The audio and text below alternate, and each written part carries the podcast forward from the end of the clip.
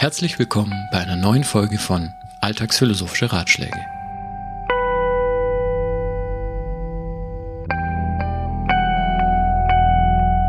Heute geht es um Sinn, Erfolg, Nachhaltigkeit oder das Bermuda-Dreieck eines zufriedenen Berufslebens. Ich bin Emanuel, systemischer Berater und Philosoph.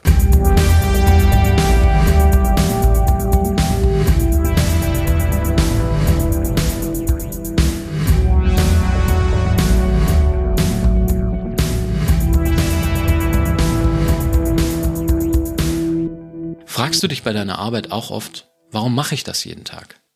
Was bewirke ich eigentlich? Mache ich die Welt wirklich zu einem besseren Ort?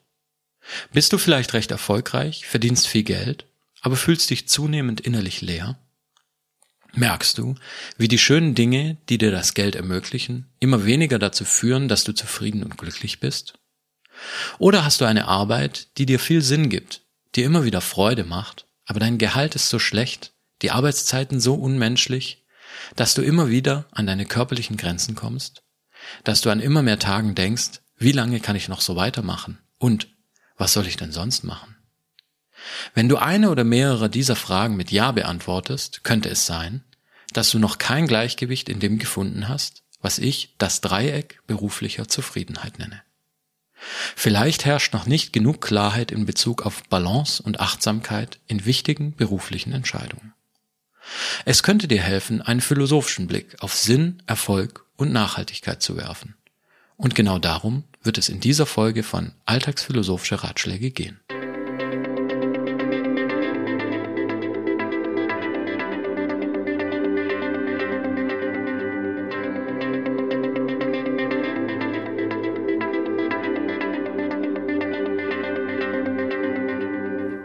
Erster Teil. Bermuda-Dreieck oder was? Eine sehr wichtige Erkenntnis nach fast 15 Jahren Philosophie, Vorträgen, Workshops und philosophischer Praxis ist für mich folgendes. Gute Entscheidungen funktionieren nicht wie On-Off-Schalter. Gute Entscheidungen sind fließende Prozesse, deren Ergebnisse weniger wichtig sind als die Prozesse selbst. In den meisten Fällen geht es also nicht um die Frage, dieser Job ja oder nein, ein hohes Gehalt oder ein niedriges. Viele AbonnentInnen auf meinem Insta-Account oder keine meine Firma ist beschissen oder mega geil. Tatsächlich geht es viel eher darum, dich in einem gewissen Kontext anzusiedeln, auf verschiedenen Spektren deine Plätze zu finden, diese Spektren dann auch noch zueinander ins Verhältnis zu setzen und das alles nicht nur im Kopf, sondern auch im Bauch und im Herz. Das ist natürlich alles andere als leicht. Glücklicherweise gibt es immer wieder tolle Modelle, die uns helfen können. Eines dieser Modelle ist das Dreieck aus Angst, Mut und Vertrauen von Friedhof Schneider, einem systemischen Therapeuten, Autor und meinem Ausbilder. Angelehnt an seine Ideen habe ich in Gesprächen Selbstachtsamkeit und bei der Arbeit am Begriff, so nennt Hegel das, was Philosophen tun, herausgefunden, dass es auch ein Dreieck beruflicher Zufriedenheit gibt. Dieses Dreieck kann es dir erleichtern, deinen Weg im beruflichen Kontext zu finden und ihn dann auch zu verfolgen. Wie sieht dieses Wunderdreieck also aus? Dazu nimmst du am besten ein Blatt Papier und einen Stift. Auf das Papier zeichnest du jetzt ein gleichseitiges Dreieck. Fertig? Wunderbar. Jetzt schreibst du unter die linke Ecke des Dreiecks den Begriff Erfolg. Als nächstes schreibst du unter die rechte Ecke des Dreiecks den Begriff Nachhaltigkeit. Und wenn du damit fertig bist, schreibst du über die Spitze des Dreiecks Sinn. Wenn du dir jetzt denkst, na toll, und jetzt? Dann ist das schon mal ganz gut. Denn es bedeutet, dein kritischer Verstand ist aktiv und aufnahmebereit. Gehen wir also direkt rein. Wichtig ist zunächst, die drei Ecken, also Sinn, Erfolg, Nachhaltigkeit, sind keine absoluten Punkte, die du erreichen kannst und dann fertig bist. Stell dir die drei Ecken eher als Magnete vor, die an einer metallenen Kugel ziehen, die mal mehr in die eine und dann in die andere Richtung rollt. Du befindest dich also immer in diesem Spannungsfeld zwischen Sinn, Erfolg und Nachhaltigkeit. Ganz egal, was du tust oder ob du dir Gedanken darüber machst. Aber indem du dir dieses Spannungsfeld bewusst machst, kannst du erkennen, wo du in dem jeweiligen Kontext stehst, woraus du wiederum eine Reihe an Entscheidungshilfen ableiten kannst. Bevor wir das aber an einem Beispiel betrachten, müssen wir uns zunächst über die Begriffe einig werden. Denn Erfolg kann ja zum Beispiel alles Mögliche bedeuten. Für dich ist Erfolg vielleicht unglaublich viel Geld verdienen. Für die nächste Person ist es von sehr vielen Menschen bewundert werden. Für eine dritte Person ist es von einem kleinen, auserwählten Kreis an Menschen geschätzt zu werden. Für eine vierte Person bedeutet es, in einem Bereich Wissen zu erwerben und zu produzieren. Und so weiter und so fort. Was wir also brauchen, sind derartige allgemeine Definitionen von Erfolg, Sinn und Nachhaltigkeit, dass wir mit ihnen arbeiten können. Glücklicherweise sind allgemeine Definitionen das Spezialgebiet der Philosophie.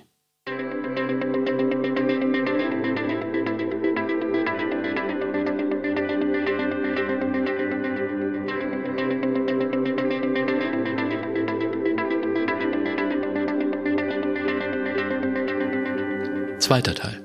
Der Schöne und das Erfolg. Oder so. Schauen wir uns zuerst die linke Ecke des Dreiecks an, den Erfolg. Wie ich schon gesagt habe, kann Erfolg für jeden Menschen etwas anderes bedeuten. Ich behelfe mir hier, indem ich eine allgemeine Definition von Erfolg angebe. Erfolg bedeutet hier, ich bekomme für das, was ich anbiete, den Preis, den ich mir wünsche. Dabei muss klar sein, dass Preis kein Geld sein muss. Wenn ich als Künstlerin meine Werke anbiete und dafür Bewunderung von 100 Menschen haben möchte, dann ist Bewunderung von 100 Menschen der Preis, den ich mir wünsche. Ergo, ich bin eine erfolgreiche Künstlerin, wenn ich für meine Werke von 100 Menschen bewundert werde. Eine Heilerin sieht sich selbst als erfolgreich an, wenn sie mindestens einen Menschen heilen kann. Somit ist sie erfolgreich, wenn sie von einer Person gesagt bekommt, du hast mich geheilt. Wir sehen also, was Erfolg ist, ist auf der einen Seite a. subjektiv, sprich ich definiere, welche Kriterien erfüllt sein müssen, damit ich mich als erfolgreich empfinde. Auf der anderen Seite ist es aber b. empirisch überprüfbar. Denn die Kriterien müssen in irgendeiner Art und Weise messbar sein. Ein Magier, der sich selbst als sehr erfolgreich ansieht, weil er einen Zauber gewirkt hat, der vielen Menschen das Leben gerettet hat, ohne dass wir dies überprüfen können und die Menschen auch wissen, dass sie von diesem Zauber gerettet wurden, würden wir nicht als erfolgreich ansehen. Auch dann nicht, wenn er sich selbst als äußerst erfolgreich beschreibt.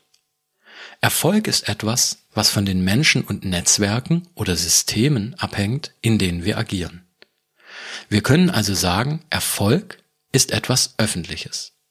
Ich beziehe mich hier übrigens auf die Forschungsergebnisse von Albert Laszlo Barabasi in dem Buch The Formula, The Universal Laws of Success. Wichtig ist mir, dass ich nichts darüber aussagen will, welche inhaltlichen Kriterien von Erfolg gut oder schlecht sind. Das ist ein anderes Thema. Mir geht es erstmal nur darum, dass du versuchst, dir Folgendes klarzumachen. Was biete ich in meinem Beruf, meiner Profession an und was ist der Preis, den ich gerne dafür haben würde? Wenn du das gemacht hast, dann schreibe dir das gerne unter den Begriff Erfolg in dem Dreieck auf und geh weiter zum Sinn.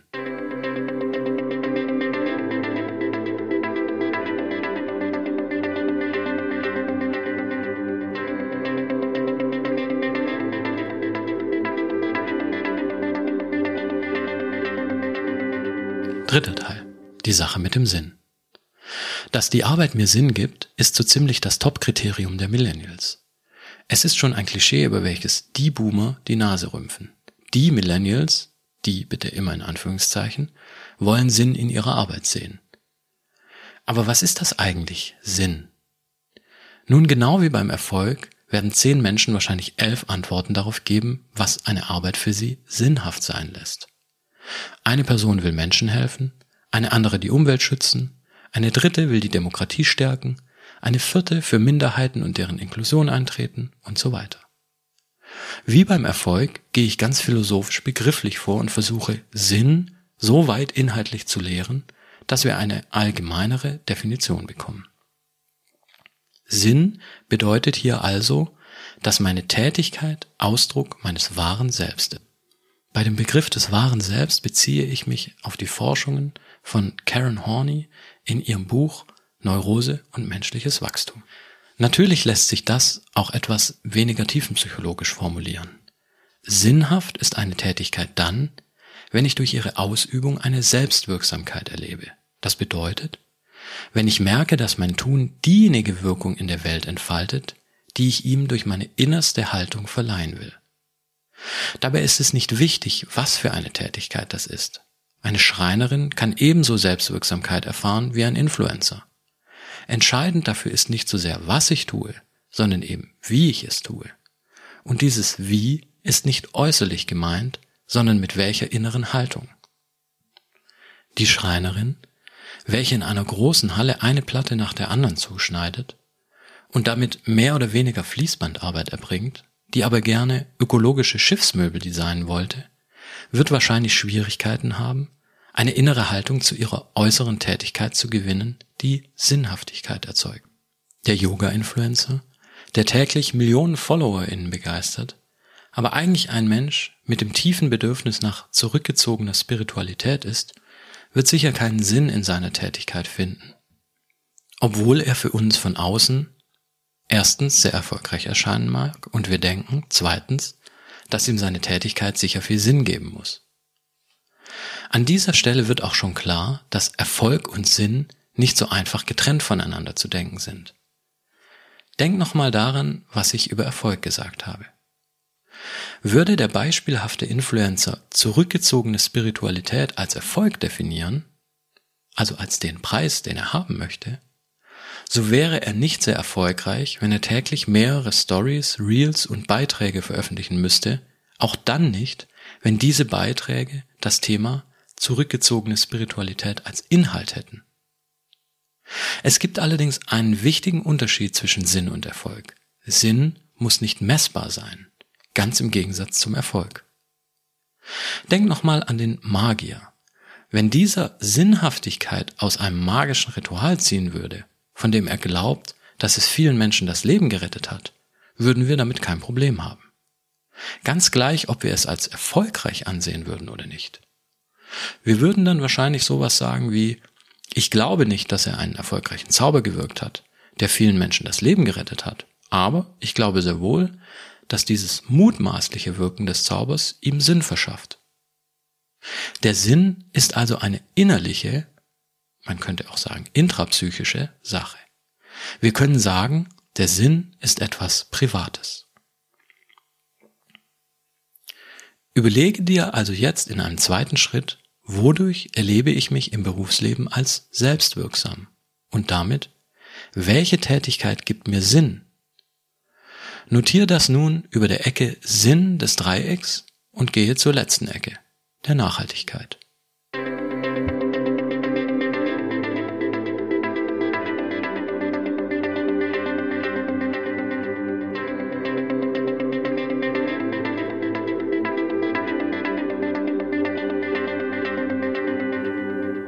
Vierter Teil. Nachhaltigkeit, aber ohne Elektro. Bei Nachhaltigkeit denken wir in Zeiten globaler Erwärmung und erschöpfter Ressourcen vielleicht zuerst an ressourcenschonende Produktion, an Umweltschutz und Cradle-to-Cradle-Ansätze. Und tatsächlich hat diese Nachhaltigkeit auch etwas mit der Nachhaltigkeit zu tun, die ich hier meine, nämlich das Rücksichtnehmen auf endliche Ressourcen. Denn mit Nachhaltigkeit meine ich ein Prinzip, welches ich auf mein Handeln und auf meine Arbeit anwenden kann. Dieses Prinzip fragt danach, wie ich in Bezug auf meine Arbeit mit meinen inneren und äußeren Ressourcen umgehe. Einfach formuliert stelle ich mir die Frage, wie lang kann ich in der Art und Weise, wie ich meine Arbeit ausübe, noch weitermachen? Diese Frage kann sich auf eine ganze Reihe von Sachverhalten beziehen. Denk zum Beispiel mal an den Lehrer, der total perfektionistisch jede Stunde vorbereitet und deswegen bei einem Debütat von 41 Stunden regelmäßig 80 Stunden die Woche arbeitet. Oder denk an die Friseurin, die ihre Arbeit sehr gerne mag, auch keine Überstunden machen muss, aber so wenig verdient, dass sie die wenigen Ersparnisse aus einem Erbe langsam aber sicher aufbraucht, um die Miete zahlen zu können. Denk an den Altenpfleger, der seine Arbeit gerne macht, auch das Glück hat, in einem privaten Pflegeheim zu arbeiten, das gut bezahlt, den aber die körperlich harte Arbeit so belastet, dass er, zunehmend Rückenprobleme bekommt und weiß, dass es nur eine Frage der Zeit ist, bis die Bandscheibe nicht mehr mitmacht.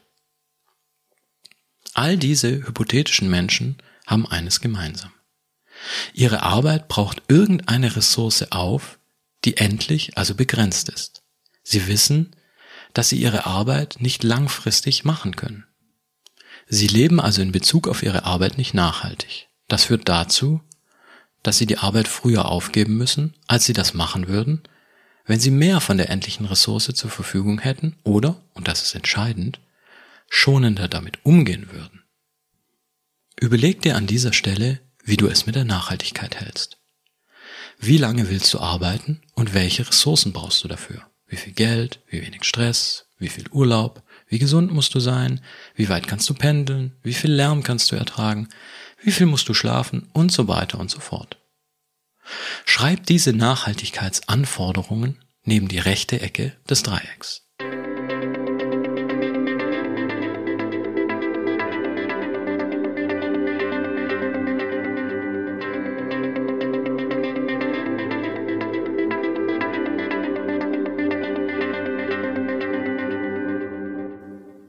Fünfter Teil. Skylla und Charybdis waren wenigstens nur zwei. Da wir jetzt eine Definition der drei Ecken unseres Dreiecks haben und schon darunter geschrieben haben, was für uns persönlich wichtig ist, können wir genauer verstehen, wie das mit der Zufriedenheit funktioniert. Oder eben nicht funktioniert. Zufrieden bin ich dann, wenn ich es schaffe, die drei Aspekte im Gleichgewicht zu halten. Die drei Ecken wirken dabei wie Gummibänder, die mich in ihre Richtung ziehen. Je weiter ich mich von einem entferne, desto stärker ist die Anziehungskraft, weil sich das Gummiband stärker dehnen muss. Unzufriedenheit im Berufsleben entspringt jetzt aus einem Ungleichgewicht innerhalb dieses Dreiecks. Ich sollte meine Entscheidungen immer so treffen, dass ich entweder das Gleichgewicht erhalte oder Gleichgewicht wiederherstelle.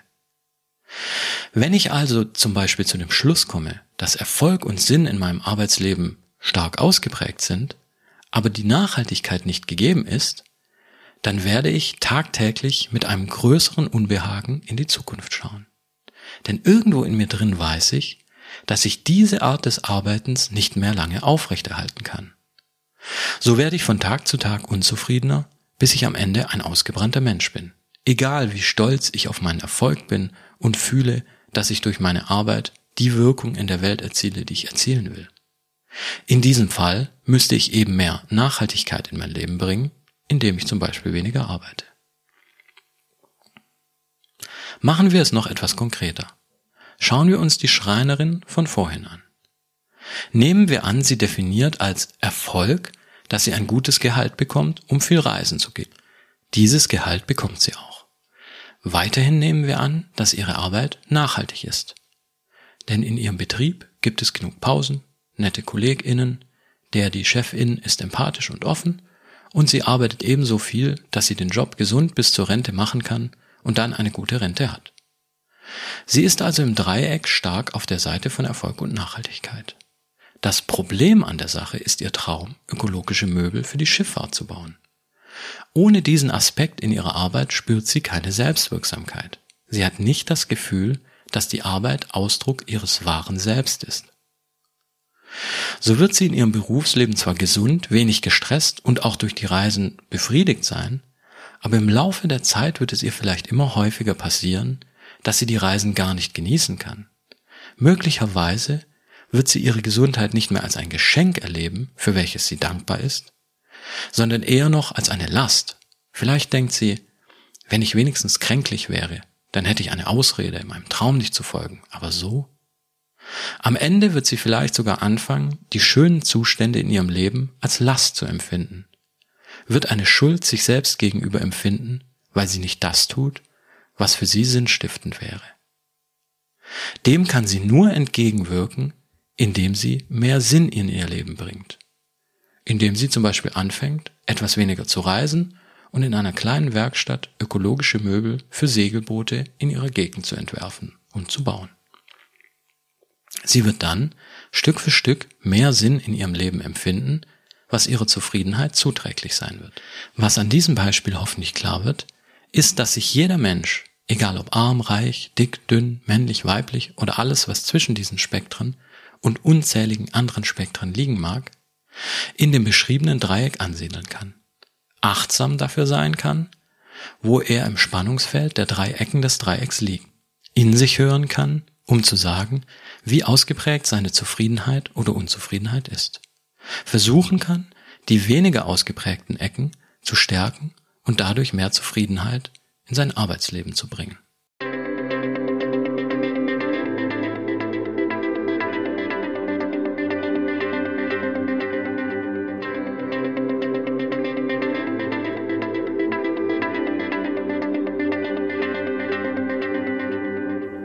Sechster Teil. Es könnte alles so einfach sein, ist es aber nicht.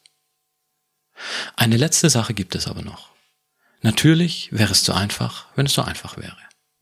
Denn es gibt einen merkwürdigen Effekt. Immer wenn du versuchst, eine weniger ausgeprägte Ecke des Dreiecks zu stärken, wirst du dich von den beiden anderen entfernen. So wird unsere Schreinerin weniger reisen können, das war Erfolg, was bei der Arbeit wieder zu mehr Stress führt, das war der Punkt Nachhaltigkeit. Das kann temporär zu einer noch größeren Unzufriedenheit als davor führen. Ich glaube übrigens, dass es der Hauptgrund war, Menschen oft in ihrer Unzufriedenheit verharren und Veränderung abwehren. Die Veränderung fühlt sich oft am Anfang wie eine Verschlechterung an. Denk nochmal nach, was ich über das Dreieck gesagt habe. Jede Ecke ist wie ein Gummiband, welches dich anzieht. Stell dir jetzt vor, Du würdest von jeder Ecke des Dreiecks eine gerade Linie zu der gegenüberliegenden Seite des Dreiecks ziehen. Der Punkt, in dem sich diese drei Linien schneiden würden, heißt Schwerpunkt. Ich will dich hier nicht mit Mathematik nerven, daher wirst du mir einfach glauben müssen, wenn ich sage, genau dann, wenn du eine gleichmäßige Entfernung zu allen Ecken hast, also zu Sinn, Erfolg und Nachhaltigkeit, findest du den sogenannten Schwerpunkt des Dreiecks, und das ist der Punkt, an dem die Summe der Entfernungen zu den Ecken am geringsten ist. Warum ist das wichtig? Naja, denk nochmal an die Gummibänder in den Ecken. Diese Bänder üben eine Kraft auf dich aus. Die Ecken mit Erfolg, Sinn und Nachhaltigkeit ziehen gewissermaßen an dir. Die Kraft, mit der sie an dir ziehen, wird umso größer, je größer die Entfernung zu ihnen ist. Immer dann, wenn du dich einer Ecke annäherst, wird die Entfernung zu den beiden anderen größer und die Gummibänder ziehen stärker an dir. Du musst also immer mehr Kraft aufwenden, um den Abstand zu den beiden anderen Ecken aufrechtzuerhalten. Kraft meint hier eine psychische Anstrengung, die du aufbringen musst, um weiterhin funktionieren zu können. In der psychodynamischen Tradition der Psychoanalyse wäre diese angesprochene Kraft nichts anderes als die seelische Energie, die du aufbringen musst, um das Negative zu verdrängen. Diese Anstrengung oder Kraft ist aber nur bis zu einem bestimmten Punkt zu leisten. Danach entstehen psychische Probleme wie Depressionen, Suchterkrankungen, zwanghaftes Verhalten, Burnout etc. Denk nochmal an das Beispiel der Schreinerin.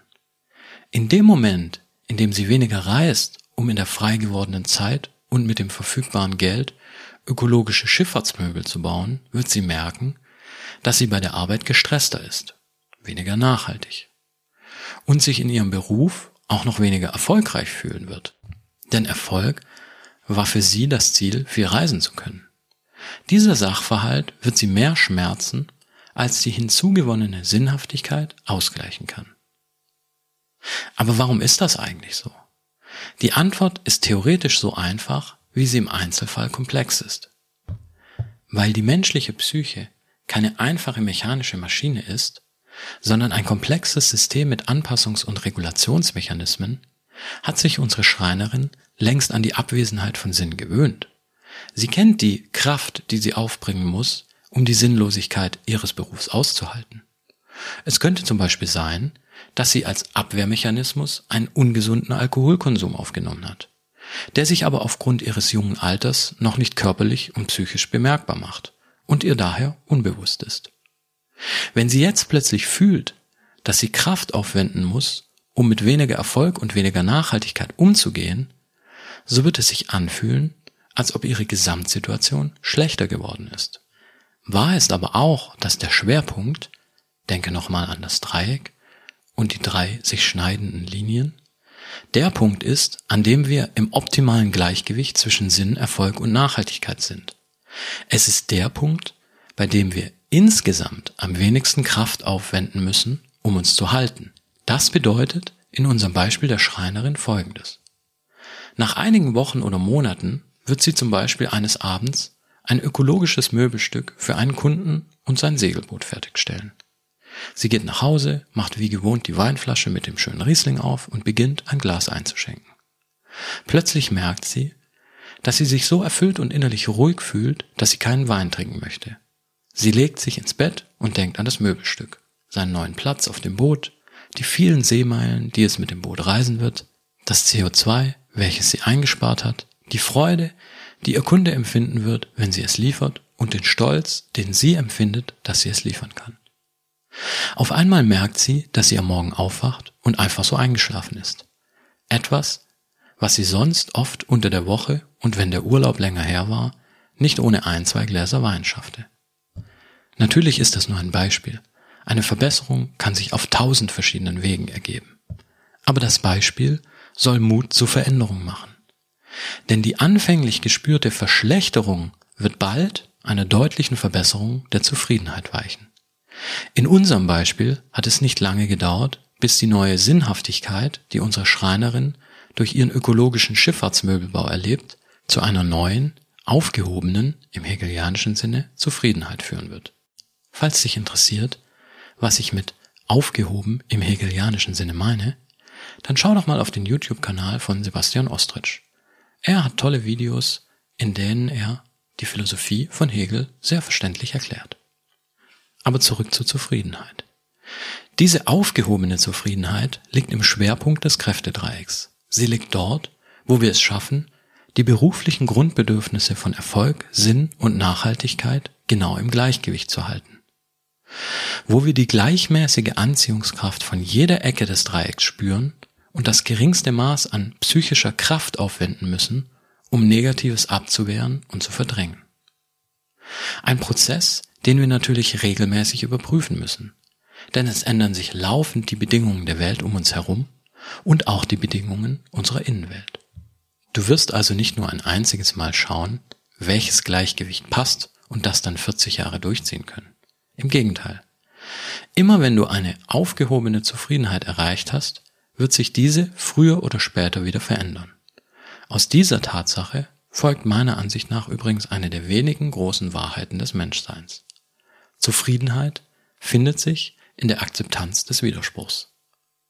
Sie liegt im stetigen Ausbalancieren der verschiedenen Anziehungskräfte von Erfolg, Sinn und Nachhaltigkeit und der Erkenntnis, dass jedes Ausbalancieren dem vorherigen Prozess des Ausbalancierens widerspricht und diesen aufhebt. Immer und immer wieder. Bis wir aufhören müssen, dieses Spiel zu spielen, sprich gestorben sind. Probier es einfach mal aus. Wenn es nicht funktioniert, hast du ein bisschen Zeit verloren.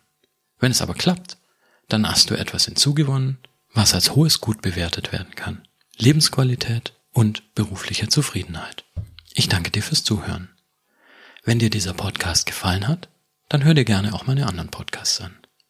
Schau gerne auf meinem Instagram-Account oder meiner Webseite vorbei, folge mir, lass ein Like da, schreib mir eine Nachricht oder, wenn du Interesse hast, melde dich auch gerne für eine systemische Beratung. Ciao!